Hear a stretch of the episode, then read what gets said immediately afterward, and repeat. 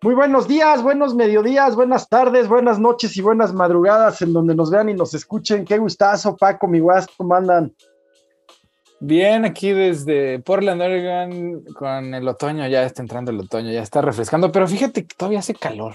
Sí, todavía hace calor y está raro, pero pues ahora sí que lo perdido lo que aparezca, pues lo disfrutamos. ¿Tú, Paco, cómo vas? Todo bien, afortunadamente, pues después de unas semanas eh, pues que han sido, eh, pues bueno, de, de, de, repente de nervio este, por acá, pues en tema familiar todo, todo bien, un pequeño procedimiento quirúrgico, bueno, quirúrgico, a, mi señor padre, este, pues, con una arritmia, afortunadamente pues todo, todo bien, y bueno, la semana pasada pues andábamos cortos de, material para eh, podernos conectar porque pues fuimos víctimas de la delincuencia en la Ciudad de México. Afortunadamente, bueno, fue, se trató de un cristalazo, no, no tenemos la experiencia de, haber sido amagados eh, o que un dueño de una taquería nos haya puesto un cuchillo este, en el cuello ni nada así que pueda ser traumático.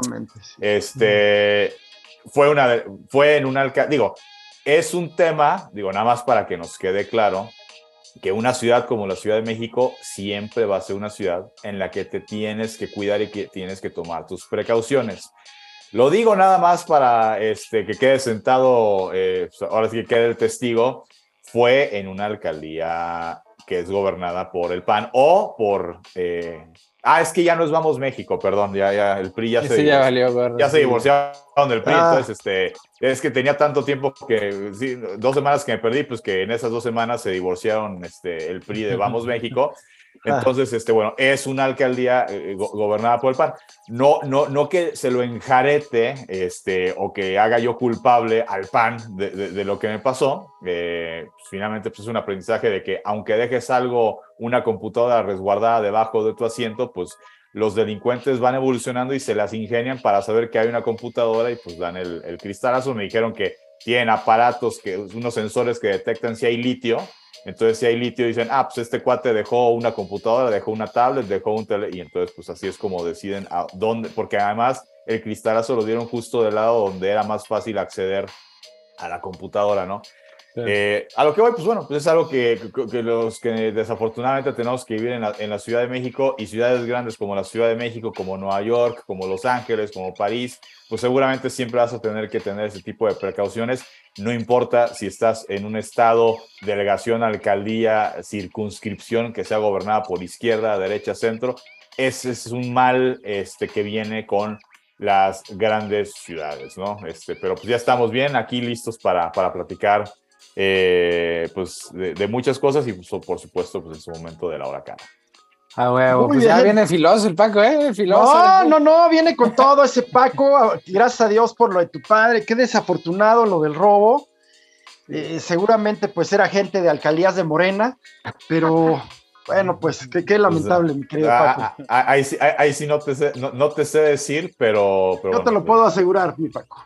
Pero bueno, pues, fue, fue, en la alcaldía este, Benito Juárez, que además me estuve, digo, a raíz de esto, pues sí me puse, obviamente, a investigar y, y digo, paradójicamente, eh, sí, Benito Juárez siendo un bastión eh, del panismo eh, en la Ciudad de México, sí, el tema, vaya, no, no, no secuestros, no, eh, digamos, robos con violencia, pero sí tiene un índice elevado en este tipo de, de robos como el que pues, me tocó desafortunadamente. de veras, de veras, te lo digo en serio, vamos a hacérselo llegar al, al, al alcalde, que es un tipo de primera un, proyecto, por ejemplo, digo, un proyecto deportivo muy padre ahí, este, al lado de la, de la alberca olímpica y donde está el Juan de la Barrera, que es la, eh, o era la casa del equipo de básquetbol eh, de los, em, eh, los capitanes de la Ciudad de México. Sí. Hicieron unas canchas, vaya, instalaciones deportivas varias, pero pusieron unas canchas de, de fútbol, una escuela de fútbol de, de un equipo ahí que se llaman, creo que no, no se llaman este, los, este, eh, el, el, Capitalino FC. Eh, obviamente, bueno, pues con los colores, ¿no? Este, pues alusivos a la alcaldía, ¿no? Y alusivos al partido que gobierna la alcaldía. Eh, parecido al Chelsea, ¿no? Este, Eso, es elegante, bonito. De, Inglaterra. Y, y, además la cancha es de pasto sintético y es azul, ¿no? O sea, digo, pues es básicamente pues un, eh, un equipo pues que sí debe ser estos casos únicos, no sé si en el mundo, pero sí muy pocos seguramente en México. Eh, pues sí, que un equipo que la cancha es sintética, pero además es color azul, ¿no?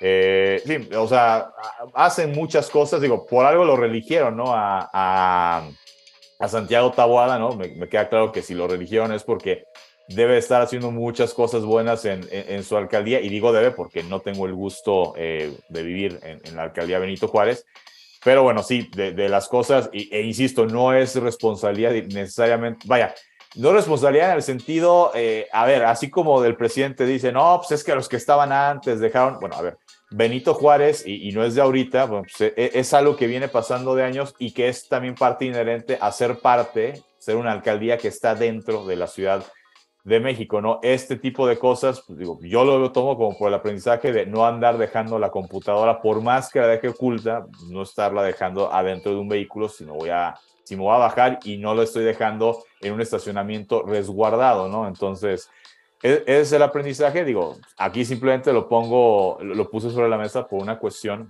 pues, de que dejemos de estar con que, ay, es que, es que Morena, es que pues, pues es, en la Ciudad de México y es algo que puede pasar, le toque a quien le toque pues la guardia, ¿no? De, de, estar, de ser el que administre, el que gobierne, en este caso, pues la alcaldía Benito Juárez. Y fíjate que comentábamos eh, antes de entrar al aire, ¿no? Que, que, la Ciudad de México está calificada entre las ciudades, a hoy, a hoy día, entre las ciudades más seguras de México. ¿no? Mérida es la primera, eh, gobernada por el PAN, pero pues, pues ya no, ya, es el estado más seguro. ¿Cuál? Eh, ¿Yucatán? Ajá. Nada más. Pero, pues, eh, yo creo que en las grandes urbes, pues, están sujetas, ¿no? Sí. Y yo vivo aquí en Benito Juárez y la verdad me siento seguro, me siento bien, vive Benito. Y pero pues sí, sí, o sea, vivo en el DF, no manches. Creo, creo la verdad. las ciudades, pasa eso Creo que el secretario de Seguridad Ciudadana está haciendo un buen trabajo. Creo que Harfuch está haciendo una buena chamba. Eh, como sea, ¿eh? Que, si se pacta, que ah, la verdad, el ciudadano medio creo que le vale madre si, si pactas con quien tengas que pactar para mantenerte seguro, ¿no? Pues y Harfuch lo está haciendo bien. Creo que de lo poco que puede presumir la jefa de gobierno, pues es el trabajo del secretario de Seguridad Ciudadana. Pues hasta le intentaron matar, ¿de verdad? Sí, sí, hombre. La verdad, creo que un atentado súper torpe, o sea, no seas así. En la zona, yo creo que en una de las zonas más vigiladas de la Ciudad de México, ¿no? En las lomas de Chapultepec. Pues sí, que. Oye, y hablando de. No, no, no, es que es tema, es tema. O sea, aunque fue hace unos meses, pues creo que... Ya más de un año, o sea, estábamos sí, tienen en razón. pandemia todavía. Cierto. Pero el punto es que creo que el, gran tema en Ciudad de México es, es no dejar que los cárteles entren eh, más allá de los que ya existen y, se tienen medio controlados, ¿no? Por ejemplo, se habla, se habla, ¿eh? Presuntamente de que la alcaldesa de Cuauhtémoc pues es miembro del cártel de Tepito. Yo, la, neta, yo no. Eh, o sea, hace, cosas que te hacen pensar, ¿eh? No tengo pruebas, pero por esas cosas que hace que te dan que pensar, pues difícil, o sea, no tengo, tampoco tendría dudas, ¿no? Este, sí, ¿Sabes, mi Que avienta pelotas con dinero. Sí, sí, sí. ¿no? O sea, cuál es. Y, luego portada de una portada de una revista, pues sí, pues digo, más pagada no puede ser así de que conquistó el corazón de la Ciudad de México.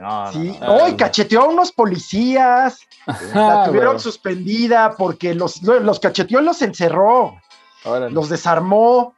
O sea, eso no creo que lo haga pues, Lía Limón, por ejemplo, la de Álvaro Obregón, ¿no? Con todo y como es. Bueno, pues el punto, ahora sí hay temas, ahora sí hay temas. Lía Limón es más suficiente. E-, ella nada más los trata como, como señora prepotente de las lomas, este, trata a su servidumbre, ¿no? Pero no se los cachetea. Exacto, exacto, Paco. la verdad, la verdad, ella es, ella es insufrible, hay que decirlo, ¿no? Oye, pues mi guas, creo que le están dando una súper repasada a los rusos, ¿no, mi Paco? Es lo que te iba a decir, güey. Ya les reventaron el puente de Crimea, o sea, un misilazo no, anoche. O sea, este, sí, sí, güey, o sea, dice, dice mi esposa que siempre las cosas pueden ir de, de, de mal a peor. Y de peor a mucho peor, güey. Ah, exactamente, y, y los rusos creo que no les puede ir peor y siempre les va peor. Su cabrón, reclutamiento está siendo un fracaso. O sea, quien Olga y Gil de hoy y de, y de, hace unos meses dirá, me lo cambiaron, ese traidor, pero no, pues no, las cosas como son. Le están poniendo una repasada. y sigue amenazando con el tema nuclear. Y les quería preguntar, eh, dice el presidente Biden ayer, en, en una alocución bien breve, que de, desde 1962 no estábamos tan cerca de una, de una verdadera crisis nuclear. Eso lo dice el presidente Biden en referencia pues, a la crisis de los misiles de esos años, la Guerra Fría así en auge. Pero yo creo que en los 80 sí estuvimos en algunos momentos cerca, porque también, también a los rusos les encanta, igual que a los norcoreanos y a los iraníes, estar amenazando con que van a apretar el botón. La cosa es que sí tienen las armas y sí tienen el botón, pero a ver, también Israel tiene armas nucleares, también Francia, Gran Bretaña tienen armas nucleares. Cualquiera de esos es un riesgo, los mismos Estados no, Unidos. O sea, mira, Rusia no es, no es competencia de la OTAN, güey. O sea, en, no, de ninguna manera. A ver, no está haciendo competencia ni de Ucrania. O sea, exactamente, ¿no? Con, claro, armada por Occidente, pero a ver. Pero es una fracción. La cuota de, de sangre, la cuota de sangre la está poniendo Ucrania. Sí. ¿No? Sí, no, ahora no imagínate solo, la OTAN. No entera. solo, perdonen en, su, en sus bajas de ejército, sino en población civil, porque lo que cuando les repasan a los rusos, eh, la, la, respuesta es contra la población civil. Perdón, sí, claro, ya te, es causar el terror. Los dejo hablar ya. Es causar el terror, pero, o sea, a final de cuentas, o sea, imagínate, o sea, eh, la OTAN no necesita armas nucleares para destruir Rusia.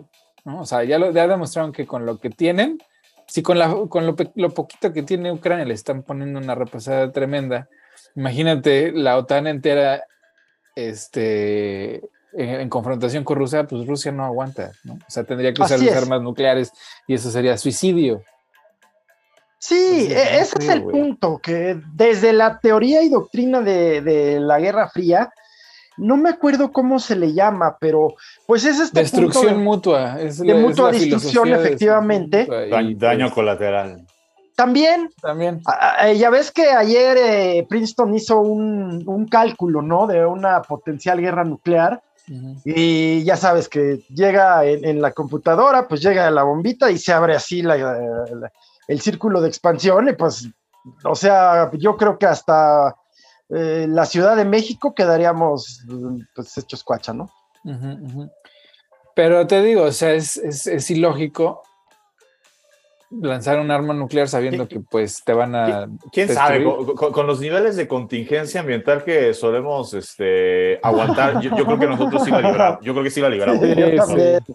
y los temblores ándale sí no pero sí qué qué qué qué cosa tan extraña no estamos viendo un imperio caer o una superpotencia una superpotencia caer pues eh, es que yo creo, y, y ahí me. Otra, estoy, estoy en, los, en, el año de las confesiones, debe ser la edad. Uh -huh. Pues creo que nunca fue una superpotencia, fue un tigre de papel. Pues yo ¿no? creo que en algún momento sí tuvo el, o sea, los recursos para, para hacer una Pero en directa. la URSS. La, sí, URSS, la URSS, ¿no? la URSS. Ajá. O sea, cae la URSS y Rusia pues pierde todo. Pues no, no. Ándale, en los 60 por ejemplo, y hasta los 70 creo que sí. Pero ya llegaron a los 80 muy ponchados. El tema Chernobyl. Eh, la corrupción, man, es la corrupción. Y la corrupción, efectivamente. Efectivamente, lo mismo que está matando a México. Eh, porque estos niveles de inseguridad, Paco, que van del cristalazo a la masacre de 20 personas en Guerrero, un video ayer de una persona que se denomina el Fresa y que habla de que ya se fue a vengar de los que mataron a los de Guerrero, pero lo viraliza eh, aparece con un reloj de un millón trescientos mil pesos. Quiero decir, eh, el mensaje, ¿no? El mensaje de no hay gobierno, aquí mandamos nosotros, yo vivo en la impunidad. Oye, lo, del fin de semana anterior en, Guadalajara, en domingo, además, este, en Plaza Andares, eh, eh, y que además, este, digo, eh, teniendo, yo que todo familia por allá lo sé, no es la primera vez que hay una balacera en, en, esa plaza que, pues, digo, para poner en contexto a la gente que no conozca Guadalajara, es como Antara aquí en la Ciudad de México o como Arts, o sea, una, una plaza nueva, una plaza abierta, una plaza, pues sí, este, con pues, tiendas de, de, lujo y donde pues, se ha presentado en Guadalajara y en dos ocasiones este, balaceras, ¿no? Este fin, pues que se iban por un empresario, que se iban por este, un este, cantante, el, el caso es que pues le arruinaron el fin de semana, le arruinaron el domingo pues, a personas que pues, estaban paseando ahí pues, eh, en familia o comiendo en familia, eh, que ahorita por cierto que dije Arts, eh, en Arts pasó alguna vez, digo, en una balacera como tal, ¿no? Pero en un restaurante pues mataron a, un presunto líder de, de, una célula de crimen organizado aquí en la Ciudad de México de origen judío, si no me equivoco en aquel entonces, pues sí, pues es, es, es algo que ocurre, es algo, además, eh, eh, a mí lo que ya me impresiona del tema del crimen organizado es eh, el descaro en el aspecto de que, a, ver, en épocas, no sé, del, del apogeo de, del Señor de los Cielos, o, o sea, entiendo pues que no eran mucho de, de tener algo que los identificara. Ahorita, pues el, domingo en lo de Guadalajara decían, no, pues es que eran del cártel de Jalisco Nueva Generación. ¿Por qué? Pues porque llevaban chamarras del cártel. O sea, ya tienen, ya, ya, ya hasta se van. Son ejércitos, sí, no son ejércitos. Ya, ya, tienen este, sus, sus, iniciales, ¿no? Mm, este, son paramilitares, son paramilitares que muchos son, son pues, entrenados por el ejército, ¿no? O sea, y, de ser, de ser del ejército, y pues a muchos, de hecho, los entrenan militares gringos ya retirados, les pagan una lana para entrenarlos. O sea, son fuerzas profesionales. A mí, lo, yo, lo que yo siempre digo es, pues deberían de parar el, tráfico de armas. Ahí es donde se deberían de enfocar las, las fuerzas de seguridad, ¿no? En la frontera, en parar el tráfico de armas y presionar a los gringos para que lo hagan, porque de otra manera no les vas a ganar. Con la cantidad de recursos que tienen los, los narcos, o sea, tienen más recursos que el ejército, o sea, así. No, no creo, o sea, eh, eh, pues, ahí sí no creo. Güey, no mames, o sea, es una empresa internacional, güey, es un cierto, emporio internacional. Cierto. Pero mira, desde una perspectiva, ¿cómo decirlo? Militar, creo que todavía, todavía le falta mucho a los cárteles, aunque se juntaran, para de verdad, de verdad hacerle frente al ejército. Sí, pero... Mira, en términos de armamento y en términos del adiestramiento del ejército, que es bastante bueno en México. Y, pero, pero, ¿en dónde se quiebra esto? En la corrupción. Como el presidente ya involucra al ejército en todo, pues desde hace mucho tiempo, pues el ejército, sobre todo más que la marina, o eso piensan los estadounidenses, pues ya ha sido tocado por el cáncer de la corrupción. ¿Te acuerdas, eh, Paco Guas, del general Gutiérrez Rebollo? Eh, ¿Verdad? Que por cierto, creo que lo capturaron. Ah, hay que hacer un paréntesis que vale la pena. Guadalajara es una de las ciudades más bellas de México, sin duda, y del mundo, y su gente, bueno, en todo, todo, la comida, la cultura, en fin. Eh, el fútbol no, pero el Atlas sí. Ah, no es cierto, no es cierto, mi Paco. Ahorita, no, no, sí. pero ahorita sotanearon, pero, pero. Los charros, los charros de, de béisbol, pues este, en esta dualidad existencial que ya nos explicaste súper chido, Paco, pues son un equipazo. Bueno, en fin, que el tema de Guadalajara, más allá de la belleza, su feria del libro, yo creo que es la mejor que he estado. Eh, en fin, pero también ha sido tradicionalmente desde los tiempos de Caro Quintero, pues refugio de, de narcotraficantes que lamentablemente pues en un tiempo fue una especie, no en un sentido religioso, sino de que no te metas aquí porque aquí vivimos todos de santuario, ¿no? Que respetaban. Pero, pero ¿sabes qué, man? O sea, de tu argumento, de tu argumento, o sea, no me, no me cacha, güey, porque si a los gringos les interesara, güey, pues si hubieran parado el tráfico de armas desde de la. ¡Exacto! no, no, no solo el tráfico de armas, perdóname que te interrumpa. Pues el tráfico de drogas hacia allá, hacia los pues Estados ese, Ese no se puede sea, ese no se detiene porque cuando hay. Pero es impensable, es eh, claro, pero es impensable que pase tanta sin la colusión de autoridades del otro lado. Exactamente. Entonces, o sea, ese cuento chino, pues nomás es eso, un cuento. No les interesa en lo más mínimo. Yo lo que no entiendo es por qué el gobierno mexicano no se enfoca en detener el tráfico de armas. Las drogas que pasen, güey, esas a quién le importan del lado mexicano. Pero las armas importan, ¿no? Y en lugar de hacer operativos para decomisar o, o hacerle frente al tráfico ilegal de armas, pues ahí están dándose la madre con, los criminales. Pues, sí, ya ves que hay una demanda que, se perdió, me parece que en Massachusetts recientemente, mm. del gobierno mexicano contra las armeras. Y se va a presentar otra, no estoy seguro si en Arizona o Nuevo México, pero la verdad es que pues es una ruta política, la tienen perdida jurídicamente porque la regulación bajo la cual operan las armeras estadounidenses la super protege y cuida.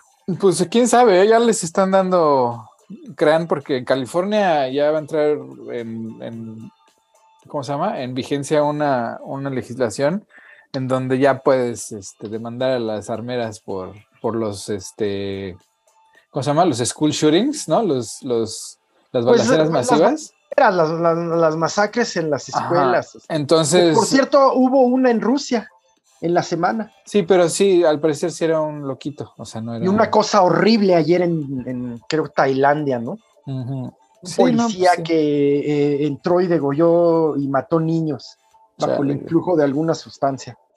Chale, pues sí, la gente está muy loca, güey. Pero pues así, o sea, es que pues ya estamos en un, nivel de descomposición social que está cabrón. Así es, pero ya es mundial, ¿no? pues más bien sí, lo percibimos como mundial. Porque también, mira, eh, yo admiro mucho a, todas las culturas, pero eh, y, también, bueno, entiendo que a veces cosas que pudieran chocarnos culturalmente, pues van más allá del choque cultural. ¿A qué me refiero? Eh, el trato a las mujeres en Irán o en Medio Oriente en general, en Oriente en general, pero luego también veo aquí que en México, pues, este, no, no, no le pedimos nada, ¿no? Eh, ¿A qué voy con el tema cultural? Pues así como veo la descomposición de Occidente, del llamado Occidente, y luego nos metemos ahí como en Latinoamérica, pues también culturas como la coreana, la japonesa, que, que de manera medio oculta, medio, em, pues hasta clandestina, eh, tienen, tienen prácticas sociales bien, pues bien feas, o sea, el nivel de suicidios en Japón, su pornografía, eh, no me, no, a ver, no, me horrorizo ni me, ni, me brinca el escapulario, pero... Anda eh, sonando muy pinche acá de derecha, ¿eh? no, no, no, estás viendo que, que este... Así la pornografía. O sea, no es que esté contento por lo de Italia. pero casi, güey. Pero ¿cómo se llama? Mira, o sea, lo que pasa, lo que yo veo es una alienación, ¿no? O sea, cuando una persona está muy bien adaptada a la sociedad actual, pues está mal, ¿no? Es una... Te, enferma, te da depresión, ansiedad. ¿Por qué? pues porque, porque el capital te dice que tienes que ser de cierta manera y esa manera pues no es posible, cabrón. Entonces pues te deprimes porque pues el fracaso es inminente para todos. O sea, la gente piensa que siempre habíamos trabajado así ocho horas o más, ¿no? Pero eso no era cierto, o sea, eso fue cierto a partir de la revolución industrial.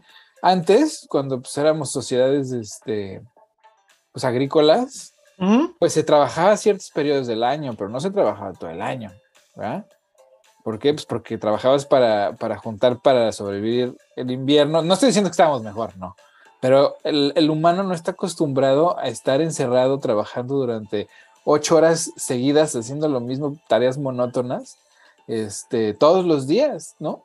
Entonces, hay un, hay una evidente epidemia de ansiedad que yo veo, por ejemplo, en los corporativos, que todo el mundo tiene ansiedad. Todos, todos, todos, todos tienen ansiedad. ¿Por qué?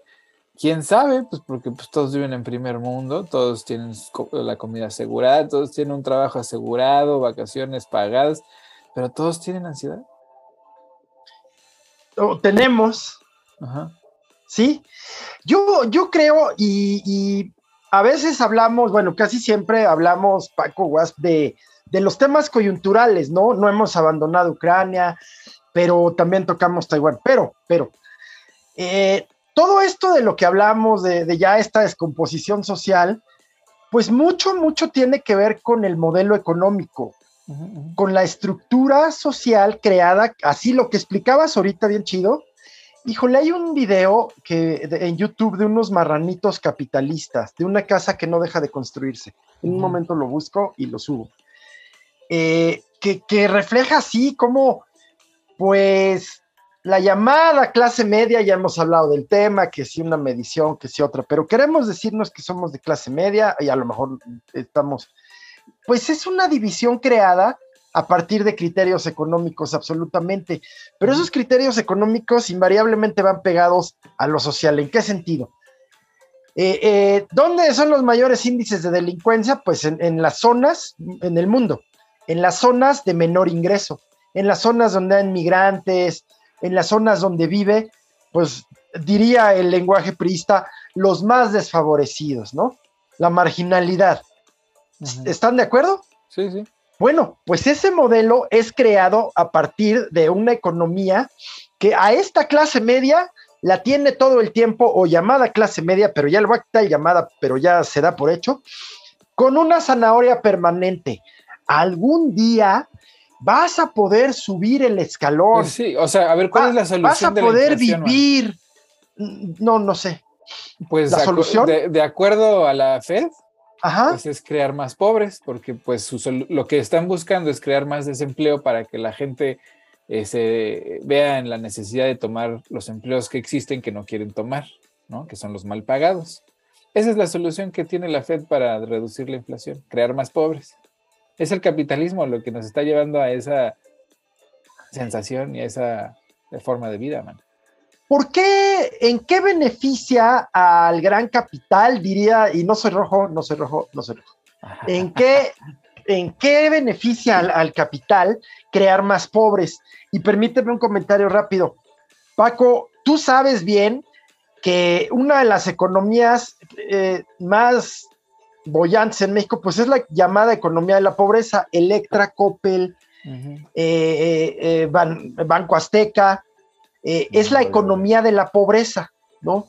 Entonces yo no sé, y, sus dueños pues están entre los hombres más ricos de, México y, y, alguno de ellos del mundo. Perdón. ¿Cómo pues efectivamente, o sea, tal pareciera que a esos grandes capitales les, le, pero eh, les interesa tener gente desesperada que pueda que, les trabaje por, por migajas. Eso es lo que les interesa. Por ejemplo, si tú hablas con los empresarios de Jalisco, del Bajío, de antes, señores que ya hoy tendrán 60, 70 años, su mercado siempre fue la clase media, que yo creo que sí hubo sobre todo en ciudades como Guadalajara, Ciudad de México, Monterrey, ¿no? Eh, Mérida, por supuesto, Jalapa, en fin. Eh, su mercado era todo, o sea, vean la publicidad de los 70s, 80s, es la clase media, las escuelas, todo va dirigido y entonces la economía se Pero en ese entonces se iba creando una clase media, O sea, se, ah. iba, o sea, porque de la revolución a la generación de mis abuelos, pues hubo un salto grande, güey, pero todavía pues estaban, pues, eh, ¿cómo se llama? Pues educando a la gente, ¿no? Todavía les estaban enseñando a leer y escribir. Para la generación de mis papás, que ahorita ya tienen 60 y feria, pues ya estaban preparados, güey, ya, ya ah, podían ir a la universidad, tenían acceso a la educación superior, ya había un, una industria en México, este, pues ya más establecida, etcétera, ¿no? Y entonces había un desarrollo de la clase media de posguerra, evidentemente, como en todos lados, Pero pues los baby boomers, acostumbrados al crecimiento infinito, porque era lo único que conocían, pues decidieron pues, implementar políticas económicas que pues, no son sostenibles, porque no hay, no puedes tener un crecimiento infinito en un sistema o en un lugar de recursos finitos, ¿no? Eso no va a suceder. Ese es el punto. Oye, Wasp, antes que otra cosa, ¿quiénes son los baby boomers? Pues la generación que, que pues nacieron en la posguerra. Ah, esos son los O sea, pensemos, pues de esas que hablaba, eh, personas hoy día de 70, 80 años. De los de 60, 70. 60, sí. Sí, justo estos que hablaba. ¿Y después qué siguió de los baby boomers? Los, usted, tú. Ah, eso, por eso la pregunta. la generación X, güey. Sí. Chale, güey. La generación X, güey. díganme de otra manera, no sean así. O sea, el peor temor en mi vida es ser X. Ese güey. Yo soy como los griegos, o sea, quiero que mi nombre permanezca en la historia. Oye, ¿qué te Espérate, man, es que sabes que, güey, ya llegamos a la hora cara, man. No digas. Hora cara, cara, cara. Ah, muy bien, porque todavía hay cosas, todavía hay cosas, ¿eh? Sí, ahorita regresamos. Sí. Perfecto, pues en tema de hora cara, eh, pues han sido ya un par de semanas que no nos hemos visto, entonces eh, no, lo comentamos aquí, me parece. Eh, llegó a su fin la temporada de la Liga Mexicana de Béisbol, donde los Leones de Yucatán se coronaron campeones del béisbol mexicano eh, en su faceta de verano y pues donde se da algo que ya comentamos en su momento, pues un tema eh, pues histórico, eh, el caso de Roberto el Chapo Vizcarra, el manager del equipo de los Leones de Yucatán, pues que termina por ser el Rey Midas de este 2022, ya que él fue campeón en la Liga Mexicana del Pacífico con los Charros de Jalisco y ahora lo hace con el equipo de los Leones de Yucatán, así es que pues el mejor manager, eh, pues ahora sí que indiscutible que existe hoy por hoy en el béisbol mexicano y pues los, Leones de Yucatán pues campeones eh, eh, pues merecidísimo, un equipo que que siempre vino de atrás, que siempre llegó eh, en la serie final de la, de la zona sur contra los Diablos.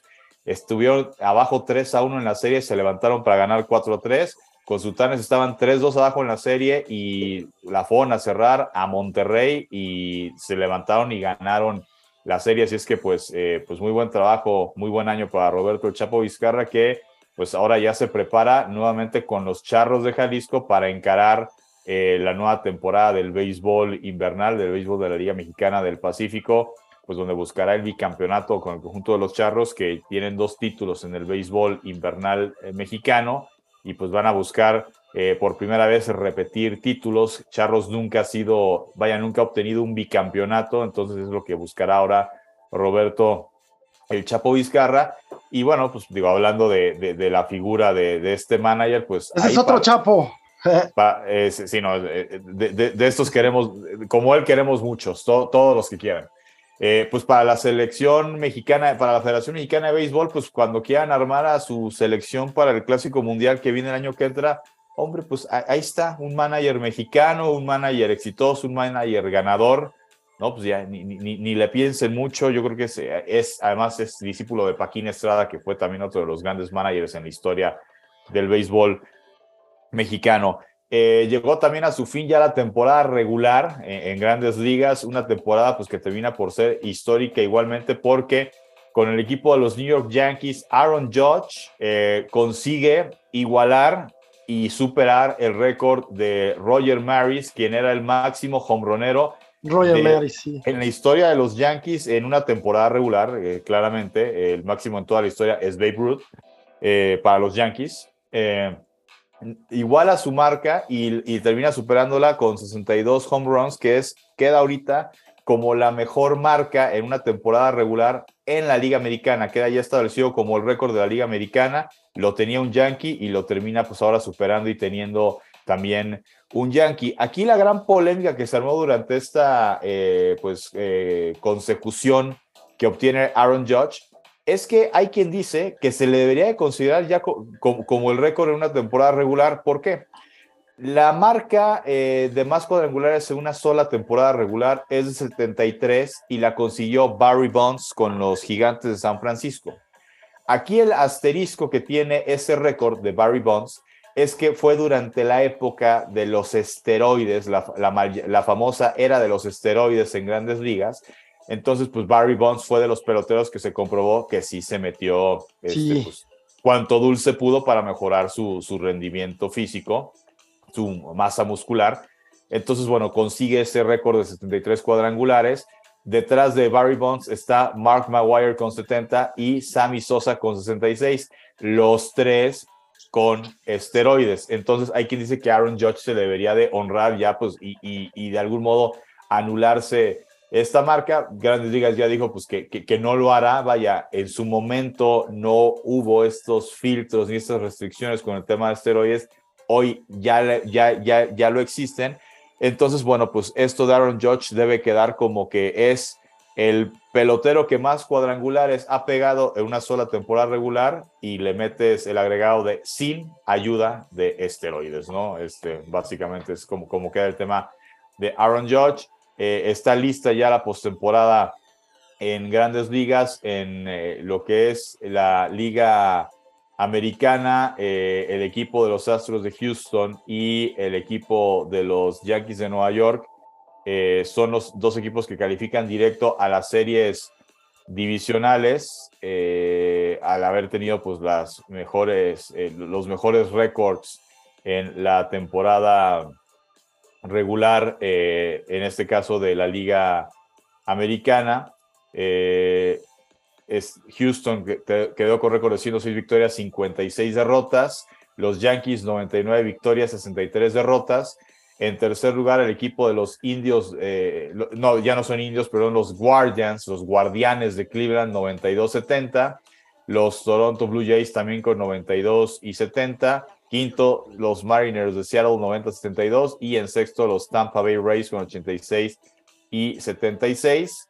Eh, en este caso, eh, ya arrancaron los juegos de comodín que es a ganar dos de tres partidos y todos se juegan en casa eh, del equipo que terminó con mejor récord. En este caso, los Guardians de Cleveland eh, ayer enfrentaron al equipo de Tampa Bay y ganaron 2 a 1. Eh, el día de hoy se juega el segundo partido de la serie. Si Cleveland lo vuelve a ganar, automáticamente Cleveland avanza y sería el rival de los, de los Yankees. Si Tampa consigue empatar la serie, pues bueno, obligaría a un tercer partido que sería mañana domingo. Eh, reiteramos, todo esto es en Cleveland. Es decir, eh, el formato de los comodines ahora es como una serie normal de temporada regular. Héctor lo sabe, bueno, y Gil también, que son beisboleros. Es una serie normal, una serie de tres partidos en casa del equipo que tuvo mejor récord en la temporada regular. Entonces, bueno, pues es, es digamos, dicen mucha ventaja para el equipo que terminó con mejor récord, pues es eh, de algún modo pues como el beneficio de haberlo hecho mejor en la temporada regular.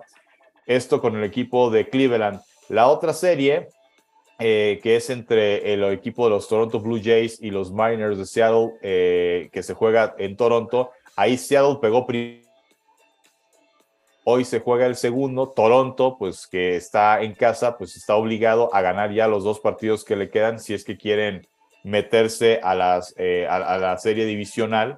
Eh, si no, pues Seattle hoy si gana, pues podría consumar la sorpresa y eliminar al equipo de los Toronto Blue Jays, en la, eh, que es el único equipo canadiense, por cierto, en grandes ligas. En eh, la Liga Nacional, eh, el equipo de los Phillies de Filadelfia dio la sorpresa y le ganó 6-3 a los Cardinals de San Luis eh, en el primer partido de esta serie de comodín allá en el Bush Stadium en San Luis. La, la, Liga Nacional, se me olvidó los standings, el mejor equipo fue el conjunto de los Dodgers, el mejor equipo de todo el béisbol de las mayores en fase regular, 111 victorias, 51 derrotas. Segundo, los actuales campeones, los Bravos de Atlanta, 101 victorias, 61 derrotas. Eh, estos equipos directo a serie divisional. Los Cardenales de San Luis, tercer lugar, 93-69. Cuarto, los Mets de Nueva York, 101-61. Quinto, San Diego, 89-73. Y sexto, el equipo de los Phillies con 87 ganados, 75 perdidos, pues bueno, Phillies pegó primero, eh, igual buscan hoy rematar la serie y San Luis pues en casa con la obligación de ganar los dos que le quedan para avanzar a la siguiente ronda. Eh, y eh, los Mets contra los Padres, ahí también Mets tuvo mejor récord, pues los Padres ahí también dieron la sorpresa, ganaron 7 a 1 en City Field, allá en Nueva York, en Queens, Nueva York, el día de ayer. hoy es el segundo partido y mañana, en caso de ser necesario, un tercer juego, es decir, que el único local que cobró renta fueron los Guardians de Cleveland en este arranque de postemporada de las grandes ligas con este nuevo formato juegos de, o más bien ronda de comodín, series a ganar dos de tres partidos en casa del equipo mejor ubicado. Ya después, eh, la serie divisional es serie a ganar eh, tres de cinco partidos, es eh, el mejor en cinco, pero ahí sí ya a visita recíproca. en este caso, pues bueno, ya están esperando, decíamos, Houston, Yankees, el equipo de los Dodgers y el equipo de los Bravos de Atlanta. La serie de campeonato ya es a ganar 4 de 7 y la serie mundial a ganar también 4 de 7. En las series divisionales, eh, ¿cuál es el orden? Eh, son dos partidos en casa del equipo que tuvo mejor récord, luego dos partidos en casa del equipo eh, con peor récord de los dos y en caso de un quinto partido se juega en casa del equipo con mejor marca en la temporada regular. Las series de campeonato son primero dos en casa del equipo con mejor récord, luego tres en casa del equipo con eh, peor récord y dos en caso de ser necesario, cerrando en casa del equipo que mejor marca tuvo. Y la serie mundial eh, es el mismo criterio, ya no existe este tema de que si ganas el juego de las estrellas, esa liga tiene derecho a abrir y cerrar la serie o como en algún momento lo iban cambiando año con año, Aquí no, aquí básicamente el equipo de los Dodgers es, digamos que fue el super líder de la temporada regular. Entonces, si Dodgers llega a la Serie Mundial, Dodgers va a tener la posibilidad de abrir y cerrar la serie en Los Ángeles. El segundo rankeado eh, es el equipo de los Astros de Houston. El tercero son los Bravos de Atlanta. Eh, cuarto son los New York Yankees. Entonces, eh, pues básicamente los cuatro equipos que tuvieron los mejores récords y que ahorita están ya esperando a sus rivales en las series, en las series eh, divisionales. Eh, si da todavía por ahí. tú date, Paco, tú date. Como estamos de tiempo, bueno, fue anunciado. pues perdón, Paco, perdón, nomás comentar que ahí en los, en los Mariners de Seattle está el mexicano, ¿no? Andrés Muñoz. Sí, eh, varios mexicanos, ¿no? Urquidi con el equipo de los Astros de Houston, el caso de... que a lo mejor se enfrentarían. Sí, de Julio Urias con el equipo de los Dodgers de Los Ángeles, ¿no? Eh, eh, también por ahí con el equipo de Toronto, si no me equivoco, Alejandro Kirk también con el equipo de los Blue Jays. Sí, muchos mexicanos y seguramente, digo, no, no he estado pendiente perdón, de la mañanera, pero pues seguramente no, no tardará el presidente en salir a dar su pronóstico de qué es lo que va a pasar y quién va a ganar para él la, la Serie Mundial. Eh, creo que su equipo en grandes ligas, si no me equivoco, son los Cardenales de San Luis, entonces me imagino que debe de ser que gane el equipo. ¿Sabe? Mi equipo, mi equipo de veras de, de, toda la vida fue, es Toronto. Eh, mm. antes, antes fue, fue los Expos, cuando existía la franquicia en Montreal. Ya. Eh, pero pues ya tenía mucho tiempo que, Toronto no, no, llegaba tan lejos, ¿no, Paco? Hace como unos cuatro o cinco años tuvieron un muy buen equipo, era cuando estaba el Cañoncito Zuna como su cerrador estelar, que llegaron a dos series de campeonato de Liga Americana y no lograron eh, meterse a la Serie Mundial, pero sí, eh, armaron equipos competitivos. El tema con, con escuadras como Toronto es no lograr mantener, vaya, construyen buenos equipos, detectan buenos talentos y luego llega un momento que cuando los jugadores ya quieren empezar a, cobrar eh, pues sueldos millonarios, Toronto ya no es competitivo en el tema de, órale, te ofrezco un contrato multimillonario y, y mantener y pagar este impuesto que pagan los equipos que rebasan el tope salarial. Es decir, Yankees, Boston, los Dodgers, eh, seguramente también los Astros de Houston deben estar eh, entre esas escuadras. Eh, Toronto, pues como que no le entra a esa competencia, entonces pues sus talentos eventualmente se terminan yendo a estos equipos que cité para pues terminar de armar equipos que son los que generalmente ganan campeonatos. Entonces Toronto, pues con ellos es, si tienes un buen año, pues tienes que hacerlo y, ganar la Serie Mundial, porque si no, no sabes ¿cuándo vas a volver a, tener una posibilidad de armar un equipo así de competitivo para ganar la Serie Mundial? Eh, les decía eh, rápidamente hablando de, fútbol mexicano, que por cierto, eh, esta semana pues, se disputan los partidos de recalificación, pero es, fue anunciado ya el nacimiento de lo que se va a llamar la Leagues Cup. Este torneo le dicen binacional, en realidad es trinacional, que pues viene siendo la Copa de las Ligas Norteamericanas, léase la Major League Soccer, que tiene equipos de Estados Unidos y también de Canadá, y la Liga MX, la Liga eh, de Fútbol de aquí, eh, se estrena el próximo verano con la participación de 47 clubes, eh, de los cuales pues, son los 29 de la MLS, los 18 de Liga MX, 26 de Estados Unidos, 3 de Canadá, 18 de México, y torneo que se va a disputar en Estados Unidos y en Canadá como preparación para el Mundial de 2026 algo de lo que pues uno no entiende, digo, muchas cosas y podríamos dedicar otra hora cara este, para hablar a más profundidad de este torneo, pero eh, si se supone que ese torneo lo están haciendo entre otras cosas que para que sirva como ensayo para el Mundial de 2026, pues en el 2026 Guadalajara, Monterrey y la Ciudad de México van a ser también sedes de ese Mundial.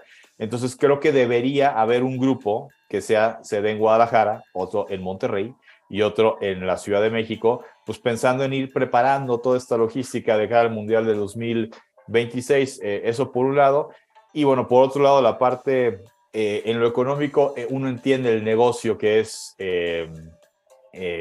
llevar a equipos mexicanos a disputar partidos allá en Estados Unidos, esa parte uno la puede entender en lo económico. En lo deportivo, pues creo que es, pues se va a estancar todavía más el nivel del fútbol mexicano ya no es infinitamente superior. Vaya, yo creo que ya ni siquiera podemos decir que la Liga MX sea superior a la MLS y a las pruebas me remito.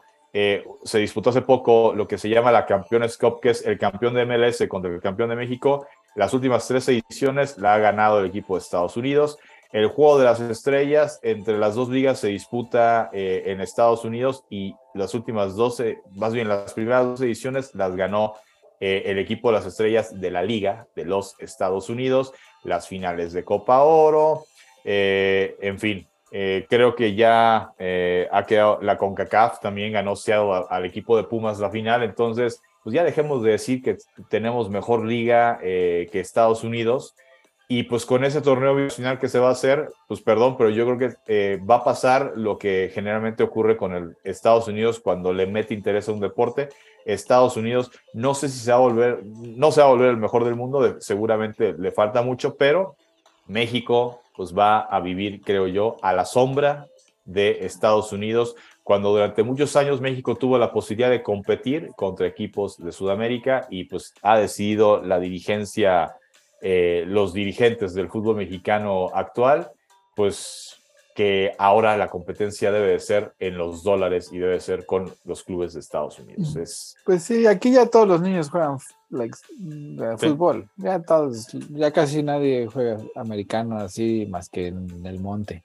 Y aquí, ah, y, aquí los, y, aquí los equipos mexicanos plagados de, digo, quitando Chivas por el tema de sus estatutos, de su tradición, que por ella tienen letras pequeñas de un jugador mexicano, pero que tiene doble nacionalidad y que juega para Perú jugando en Chivas. Eh, pues, Tigres, América, Monterrey.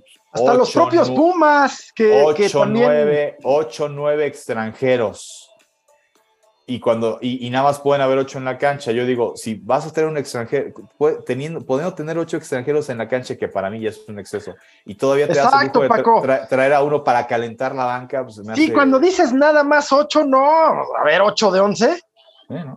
Sí, Y, luego hay hasta nueve porque todos son bien, este, eh, pues bien tranzas. Sí, además es una liga que pues funciona con dinero. luego, piensas, piensas en las grandes figuras de los equipos, históricamente, Paco, de, Pumas, por ejemplo, por decirte uno, pues la gran parte son extranjeros, Caviño, este, Bora, otros mexicanos, ¿no? Como pues el propio Hugo Sánchez, este, eh, Mejía Barón, eh, Negrete, en fin, pero, pero muchos extranjeros de siempre, no nadie nunca en contra, siempre el mundo es una gran aldea. pero en el tema, pues de que si queremos llegar un día al quinto partido, pues no, no, no va a ser así. no, se tiene que no va a ser así, también hay que decirlo. Ya sé que tenemos temas, mi guas, no te me estreses, pero es que la Liga Mexicana está hecha para la mediocridad. O sea, este tema del repechaje, no mancharts, es un criterio mercantilista, bueno, pues sí, se entiende. el guas capitalista está, está a favor, pero a ver, o sea, es mediocridad, no es otra cosa. Pasan todos. Y ya, no existe, y ya no existe, o, sea, básicamente, el fútbol mexicano siempre ha sido, eh, creo yo, siempre ha carecido de originalidad en, el aspecto de que todo lo terminan copiando de algún lado. Cuando existía el tema del descenso, se lo copiaban a los argentinos en, el tema del porcentaje, el tema de, de, que fuera el promedio de los últimos tres años, se lo copian a Argentina. Nada más que Argentina eh, eh, lo hacía respondiendo a una situación de que como Argentina es un país que exporta muchos jugadores, de repente era de, oye, pues para que no le vaya a pasar a River, que es uno de los equipos que, importantes que acaba de ser campeón de Argentina, que acaba de vender como a cinco o seis jugadores, se desmantela, se va a debilitar, pues para proteger de algún modo la reestructuración del equipo, hagámoslo por porcentaje. Entonces, con eso, pues le permitías que de repente un equipo muy bueno, si tenía un mal año, no descendía porque había tenido años buenos antes, ¿no? Por eso hicieron el porcentaje en Argentina. En México, México nunca ha sido un país con ese nivel de exportación de futbolistas. La liguilla, eh, pues podríamos, vamos a suponer que sí es algo original de México, pero la liguilla nace porque vieron, oye, es que fíjate en el deporte estadounidense, ¿no? Playoffs en la NFL, playoffs en el básquetbol, play, y qué espectáculo y los niveles de audiencia. Entonces, por eso le meten la liguilla al fútbol mexicano. Eh, y ahorita, el que ya no existe el descenso, pues es copiarle a la MLS. En la MLS no existe el descenso. En la no, pero la razón de eso es que no hay suficientes equipos, güey. O sea, ¿me entiendes? No hay descenso porque no hay suficientes equipos como para que desciendan a la otra liga no, pero yo creo que se podría generar, ¿eh? perdón, perdón, Paco. Son 18 equipos y alguna vez llegaron a ver hasta, hasta 20 en primera división. O sea, yo creo que equipos para descender y para ascender también pueden haber. Lo que pasa es que se ha vuelto elitista el fútbol mexicano en ese tema de, de, querer recopiar todo Estados Unidos. No, por eso digo, en Estados Unidos la razón de por qué no hay descenso. Sí, sí, yo también hablo de Estados Unidos. Ah, ya, yo, yo, yo, yo es porque no hay Pero yo creo que sí podría haber. Es como, como en el béisbol, ¿cómo se llama Paco la Liga A? La, la, la triple A, o sea, bueno. La triple A. Lo que pasa es que en Estados Unidos los demás deportes le hace americano, básquetbol, béisbol, hockey. allá no existe el tema de. Y, y, está bien, o sea, son otros deportes, son otras circunstancias. Yo no lo critico. Y en su fútbol, a ver, eh, existe, eh, ya no, antes se llamaba creo que US, eh, US League este, o NASL, eh, vaya, como la segunda división, lo que viene siendo como la segunda división, porque no hay ascenso y descenso en Estados Unidos, que no era una, vaya, no existía el ascenso. Lo que sí se llegó a dar de repente en esa liga es que de ahí franquicias como Seattle, o sea, la MLS vio, oye, mira el mercado en Seattle la gente ve fútbol, soccer, ah, ¿sabes qué? Vamos a invitarlos a que se metan a la MLS. Portland, también así surgió, los Timbers jugaban en esa liga y vio la MLS el mercado y dijo, Portland, vente a la MLS. Vancouver, el equipo de, Canadá, el, tema de Montreal, eh, vaya, varios equipos que de esa liga dieron el salto a la MLS. Vaya, era semillero no en el sentido de que eres campeón y asciendes, sino eres, era semillero en el sentido de decir, oye, esta plaza puede pegar en MLS, vamos a invitarlos. Y los invitaban con todo y el nombre, pues para que trajeran a su afición, porque la MLS cuando nació, eh, habría franquicias en diferentes ciudades, pero a lo mejor, por decir algo, Nueva York abrió en una franquicia que eran los Metro Stars, cuando en Nueva York la gente durante muchos años se acostumbró a ir al Cosmos de Nueva York por el Rey Pelé y demás, y entonces no pegaba la franquicia o se tardaba en pegar, ¿no? Eh, con Seattle dijeron, vamos a, que se vengan como Seattle Sounders, Portland, que se vengan como Portland Timbers, Vancouver como Vancouver Whitecaps, etcétera. ¿Para qué? Para que se vengan a la MLS, pero se vengan con su afición, porque pensaban, si metemos una franquicia en la ciudad, pero con otro nombre, pues la gente va a decir, no, no son los Timbers, no, no me interesa irle a un equipo que no sean los Timbers en Portland. Entonces, e, es el tema. Aquí en México, eh, ahorita para poder aspirar, para empezar ahorita no hay ascenso, pero cuando se reabra la posibilidad de ascender, los equipos que jueguen en la liga, hoy se llama de expansión, deben de tener un estadio con un aforo de por lo menos 20 mil aficionados, ¿no? O sea, deben de cubrir ciertos requisitos en el tema de tener un inmueble grande. Y se vuelve elitista el tema, ¿por qué? Porque ciudades como Oaxaca, por, por ejemplo, que nunca ha tenido fútbol de primera división, ¿tú cómo le vas a pedir a una ciudad como Oaxaca, un estado como Oaxaca, oye, construyete un estadio de 20, de 30 mil aficionados con todas las carencias que tienes? Si no, no te doy chance.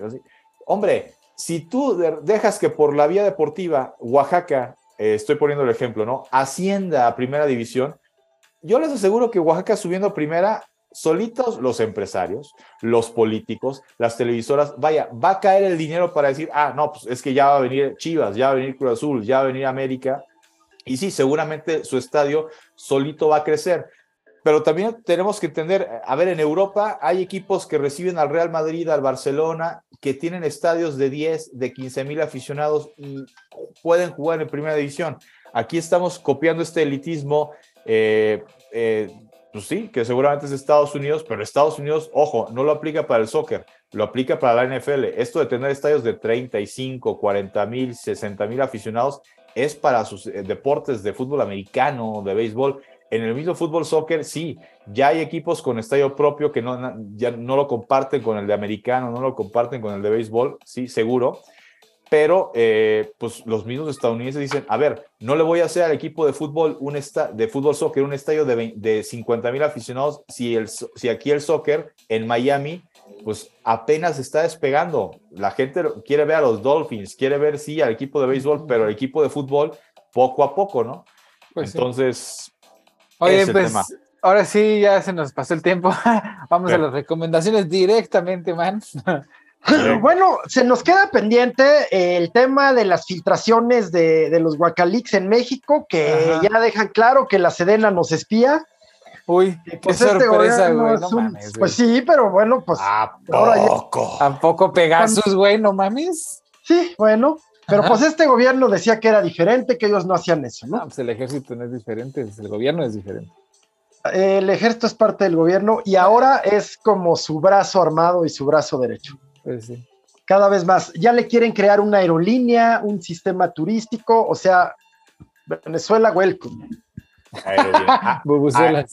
Aerobienestar. Aerobienestar, a huevo, pues oye, socialismo. Operado por el ejército. Socialismo o muerte, man, ya sabes. ¿Y operado por el ejército, man? ¿Vas? pues quién más, ah, güey. ¿Quién lo va a operar, güey? El, el gobierno, güey. ¿Tú crees que el, O sea, dígame, define un rojo y voy a decir incongruencia. No, güey. Pues aquí en México, aquí en México, ¿eh? A mí me vale gorro. Si el, si el ejército tiene una aerolínea, a mí me vale gorro. No me afecta en lo más mínimo no es como que la, vaya, la vayas a usar, a menos de que esté poca madre, que no creo, ¿verdad? O sea, va a ser como la base. Y de ahí, pues ya los precios de los privados se tendrán que ajustar para competir. Pero está bien que la... competencia sea, tenga una base y así los precios bajen un poquito, güey. La FAA, la Organización Mundial de Aviación, que regula pues, el servicio de aviación, prohíbe que los ejércitos operen líneas civiles. Ahí queda.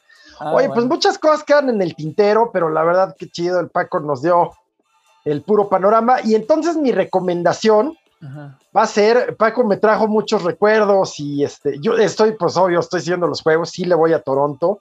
Cuando le dio a los Yankees, no manches, o sea, fiesta nacional para mí. Eh, porque sí, sí, no, darle a los Yankees a Juba.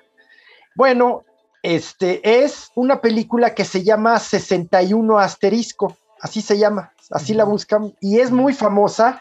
Y habla Paco de, esta, eh, de, la temporada de 1961 en, las grandes ligas, en donde eh, Roger Maris y, uh, ¿quiénes son? y Mickey Mantle pues se estaban disputando la, el, récord del de, bambino, de Babe Ruth, y no lo consiguieron porque esa temporada fue más corta.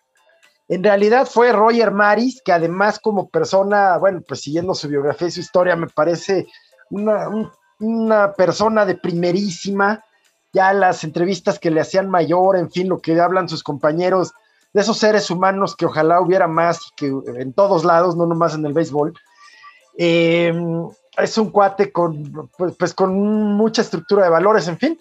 Total que, que Roger Maris, Paco, corrígeme por favor, sí logra un, logra un, un récord en proporción al número de juegos.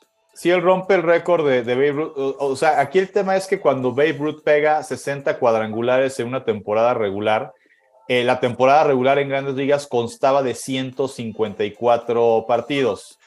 Eh, Roger Maris, eh, cuando pega 61, ya se había extendido el calendario a 162, que es el formato que pues, reina actualmente, salvo casos raros como cuando la temporada en año pandemia, que fueron, fue una temporada corta de 60 partidos, pero eh, pues ya son 162 partidos la normalidad de una temporada en grandes ligas. Entonces, Roger Maris, el cuadrangular 61, la verdad no te sé decir si lo pegó en el último día de la temporada, pero el punto es que Roger Maris necesitó más partidos que Babe Ruth para pegar este, los 61 cuadrangulares. Incluso no sé si para pegar el 60 lo hizo ya después del partido 154. Entonces, este tema de asterisco es que dicen, ah, pues es que si Babe Ruth hubiera tenido ocho partidos más, pues igual y pegaba tres, igual y pegaba cuatro más, ¿no? Y el récord hubiera sido más grande. Pero pues es como esos asteriscos también de, bueno, y si Messi y Pelé hubieran nacido en la misma generación, Pelé hubiera sido más grande que Messi. Ándale. Pues, pues sí, o sea, pues eh, es la época, juegas con lo que tienes en su momento, ¿no? Así es. Oye, qué personalidades, ¿no? Babe Ruth, este, el bambino, todo un personajazo un antideportista, eh, es decir, en el sentido del paradigma del deportista. Roger Maris, al contrario, un paradigma del hombre bueno americano, ¿no? Sí. Este, bien interesante. No sé la verdad, Paco, eh, en qué plataforma esté. 61 asterisco, así se busca. Ya, ya nos dio Paco aquí la cátedra.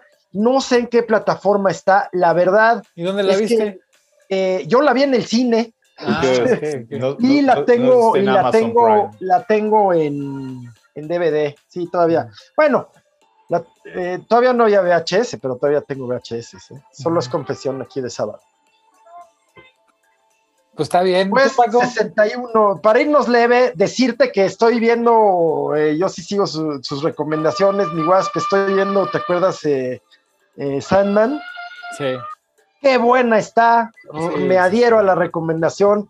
Ayer vi la pelea de Lucifer contra Morfeo, cámara. Sí, es muy buena, muy buena esa Cuánta inteligencia, ¿no? En el guion, en el diálogo. Sí, no, es, Neil Gaiman, es calidad, es calidad. Uf. ¿Tú, Paco, qué traes de recomendación? Mira, para terminar de, complementar eh, la recomendación de Gil, este, ahorita busqué la película y está en H, la plataforma de HBO Max. Este, Perfecto, gracias. Eh, gracias. Que bueno, pues de recomendaciones, pues en HBO, hablando de HBO Max, pues si usted es fanático de lo que fue el mundo de la canción de Hielo y Fuego, Game of Thrones, George R. Martin, pues la serie de casa de House of Dragons, si no la, si, si no la ha empezado a ver, pues es buen momento porque ya lleva siete capítulos, entonces ya se la puede medio maratonear. Este, cada domingo se dan un capítulo y se va poniendo interesante esta serie. Eh, recomendación de cine, eh, La huérfana, el origen es está en el cine. La huérfana es esta, eh, viene siendo la precuela de la película que hizo el, director catalán Jaume Colet Serra, creo, que es, el, es, un nombre, de la película de la huérfana, que es, historia de una familia que, eh, eh, tiene dos hijos, pero que quieren adoptar a una niña, eh, adoptan a una niña que, pues, ya que llega a la casa empiezan a ocurrir cosas misteriosas, empieza a morir gente que por alguna u otra razón va, va a la familia, y pues que bueno, terminan descubriendo que hay un origen de esta niña que pues resulta que no es, no es niña, ¿no? Es una mujer que tiene una condición de salud que no le permite crecer eh, al tamaño de un adulto y por eso logra hacerse pasar por una niña, pues bueno, la huérfana en el origen es, la historia, es la historia de cómo pues esta, e, e, e, esta persona eh, pues termina logrando pues entrar a, a un eh, orfanato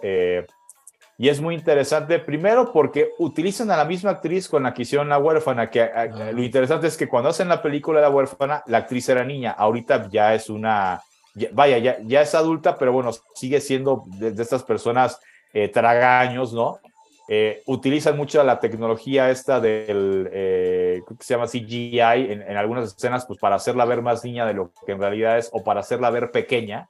Mm. Eh, eh, pero bueno, pues es, es, muy interesante porque pues obviamente en La huérfana, si, si la vieron, pues, eh, pues tú odias a la sí. niña, ¿no? Ah, En sí. esta que es el origen, lo interesante, por lo que se las recomiendo es, hay momentos de la película en donde estás del lado de la niña. Entonces, Ah. pues, ahí te las dejo para que eh, pues, la vayan a ver, todavía está en el cine, La huérfana, el origen. Órale, Sí, órale. fíjate que yo tenía ganas porque vi la eh, acabé súper odiando a la, a la, a la personaje y a, y a este pues a la actriz, qué buena, ¿no? Ajá. Qué caso. Sí. Pues sí, nos los echamos, nos echamos. venga. Yo, yo les voy a recomendar una película viejita del 2013. Eso, eso. Y digo, ni tan viejita, pero ya tiene sus buenos No, no. casi 10 años, güey. Sí, sí. Y este está, la vi en Netflix, está en varios lugares, entonces seguro que la encuentran.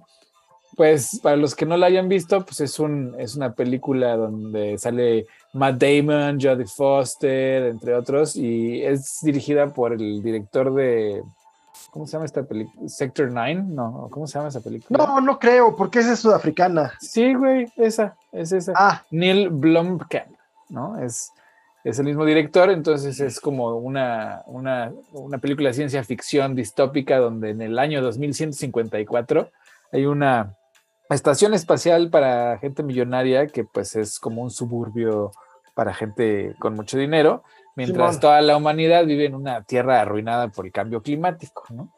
sí, Entonces- perdóname lo que hablábamos, no sé, esas películas distópicas que ya las veo para mañana. Pero es que ese es el, La la, la- la realidad onda. Lo que, de lo que les quiero comentar es que cuando la estaba viendo yo en la semana, pues se hace así como, o sea, tien- tienen un tino muy bueno, porque Sí, sí, sí, pues la Tierra, o sea, lo- la gente millonaria vive en esta estación espacial, controlándolo todo por medio de un ejército de robots.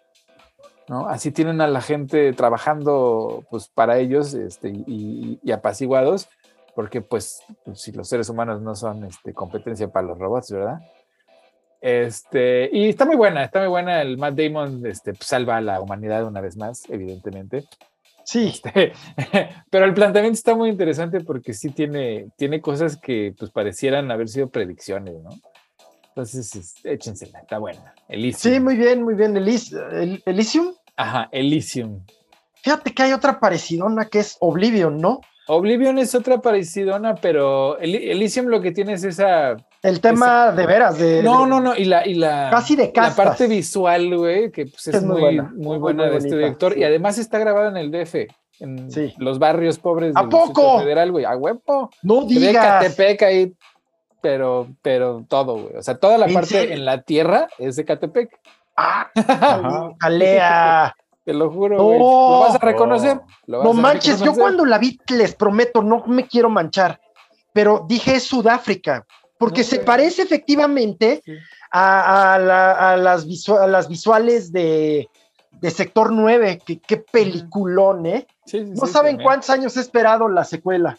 Sí, sí, sí, ojalá. A ver qué hacen los Pero sí, la sorpresa es que la, la tierra, ¿no? La tierra en ruinas, pues está Sí, sí, sí, sí. representada. Ahí representamos el Catepec, güey. Exactamente, exactamente. Híjole. No, hombre, ahora sí. No manches, me dejaste con el ojo triangular. Qué Sí, pasado. Sí, sí. Pero bueno, cafecito y a dormir, ya nos colgamos un ratito. Me Entonces, dejas deprimido. está muy buena la película, está muy Sí. buena. Este, pues ahí nos vemos la próxima semana. chavos. Espero alegrarme con el triunfo de los Blue Jays al ratito. Creo que es 3 de la tarde, ¿no, mi Paco? Eh, sí, me parece que sí. Ya, ya- ya te lo Este, este, confirmo. pues, con todo ahí, con los azulejos, ¿eh? 3 de, la, 3 de la tarde, sí. A ver, Sí. 3 con 7. Es- Y Pues es cielo, pasa, no sé dónde más. Cuídense, un abrazote, qué chido, qué chido. Abrazote. Abrazo, Abrazo, bonito fin. Adiós.